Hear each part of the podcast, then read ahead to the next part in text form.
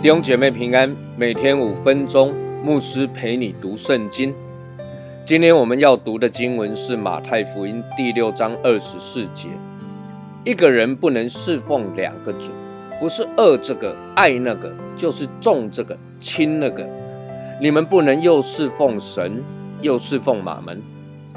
耶稣在这段经文当中，首先提到一个人不能侍奉两个主，一个是神。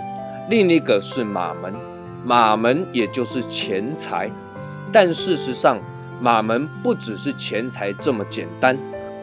如果马门只是钱财这么简单的话，那么把钱都捐出去，奉献出去不就得了？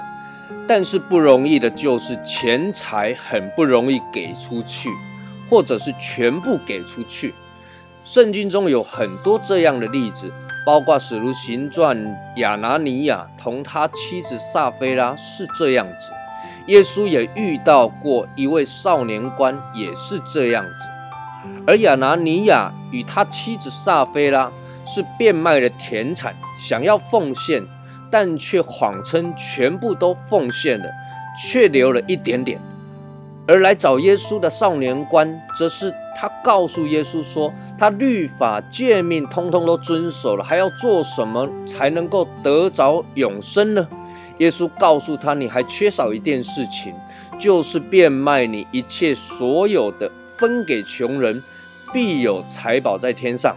你还要来跟从我。”少年官听见耶稣的话之后，就甚忧愁，因为他很富足。拥有钱财、财富的少年官，他应当是快乐的，但是钱财反倒使他忧愁了。为什么少年官忧愁呢？因为他必须变卖所有的，他舍不得放弃所有的，舍不得他所拥有的一切。各位，拥有钱财不是问题，被钱财掌控才是问题。有钱的人、没钱的人，都同样会被钱财掌控。问题不在于钱财的多寡，而是人看重哪一个，愿意跟随什么？是跟随神，还是跟随马门？是侍奉神，还是侍奉马门？耶稣在讲述中，把钱财、马门变成是一个有位格的。因为马门在亚兰文的意思是财富，而这个字其实就是亚述掌管财富的神明的名字。从这一点就可以知道为什么耶稣要用侍奉神或者是侍奉马门来做一个比较，因为侍奉马门就像是拜偶像一样。偶像的权势是掌管人心，使人远离神，使人不敬拜真神。所以耶稣用这两个来对照，说明了什么是侍奉。他说：“不是恶这个，就是爱那个；不是重这个，就是轻那个。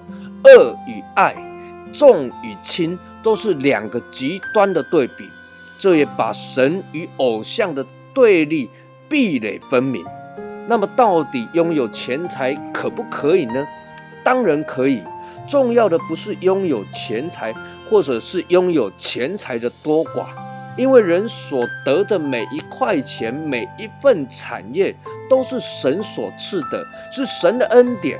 神要我们善于管理，也把管理的责任交给我们。人若是不能够善尽管理之责，甚至反过来被钱财所管理、被钱财所掌控，以至于我们看重马门超过于看重神，那人就不是敬拜神，不是侍奉神，而是侍奉偶像、敬拜偶像了。